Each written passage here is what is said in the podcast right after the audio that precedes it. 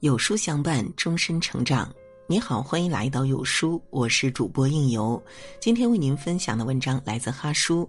一个人情商很低的三种表现。在情商类的文章下面呢，有很多的书友都在留言，希望有书君能够多聊聊这类话题。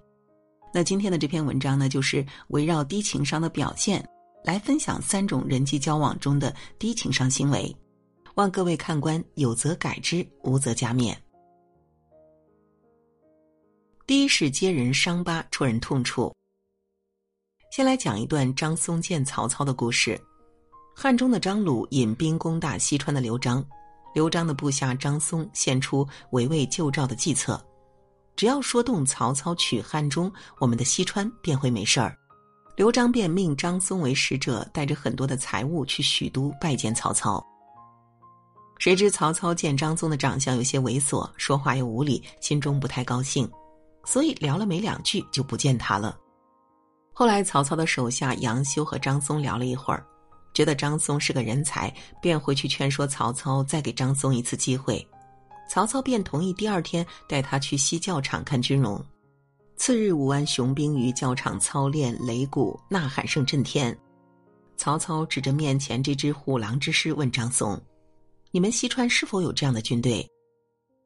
张松说：“没有，我们蜀中不曾见兵革，只知道以仁义待人。”曹操听了已经有点不悦了，但仍豪气万丈的说：“我视天下那些鼠辈如草芥，我的军队向来战无不胜，攻无不胜，顺我者生，逆我者死，这你知道吧？”张松笑笑说。丞相大军逢战必胜，我是知道的。想当年，丞相在濮阳攻吕布，宛城战张绣，赤壁遇周郎，华容道逢关羽，割须弃袍于潼关，这些都算得上是无敌天下的功绩。曹操听完大怒，让左右将张松拖下去砍了。幸好杨修在一旁劝说：“这人毕竟是西川来的使者，过来纳贡的，杀了恐怕有失人心。”曹操这才没杀他，但仍乱棒打出，将张松给撵走了。那讲这个故事呢，重点要说的是张松嘲讽曹操那一番话。众所周知，曹操与宛城战张绣，因贪图美色睡了张绣的婶婶，气得张绣先降后犯。长子曹昂、侄子曹安民、大将典韦都为了掩护曹操撤退而丢掉了性命。赤壁遇周郎便是史上有名的赤壁之战，孙刘联军的一把大火，烧得曹操百万大军丢盔弃甲，死伤无数。后来华容道上逢关羽，曹操多狼狈啊！这些事儿都是曹操心头的伤疤，每一次想起，心头都要痛一下。但张松却故意揭开这些往事，难怪曹操要杀他。在与人聊天的过程中，揭人短处和伤疤，戳人痛处。这是一种非常情商低的表现。俗话说：“人活一张脸，树活一张皮。”不管是什么层次的人，尊严和面子都是看得比较重的。只是有些人的格局比较大，修养比较高，在被冒犯之后，懂得隐忍或没有计较罢了。打人不打脸，骂人不揭短，这句老祖宗传下来的话，一定要切记。哪怕关系再亲近的人，也不要去碰触这条红线。第二是谈人隐私，在《弟子规》里有这样一句话：“人有短，切莫揭；人有私，切莫说。”这句话的意思是说，别人的短处不要揭穿，涉及到别人隐私和秘密的事，不要乱说。前半句就是我们刚说的第一种低情商的表现。后一句可以概括为谈人隐私，这就是第二种低情商的表现。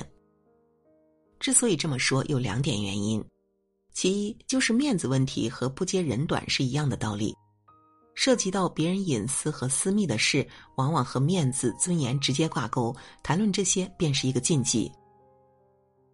其二，谈人隐私容易引火烧身。坦白讲，每个人都有一颗八卦的心，都有不小的窥探欲。但有一点应该值得警醒的是，太过于八卦往往容易出事，给自己惹来麻烦。比如说，下班路上你看到一位女同事坐老板的车离开了，你回去便和其他同事说了。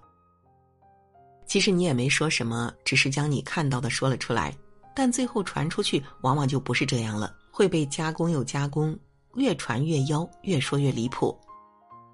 更有意思的是，那些拍着胸脯保证不会传出的话，等你一转身，就已经天下皆知了。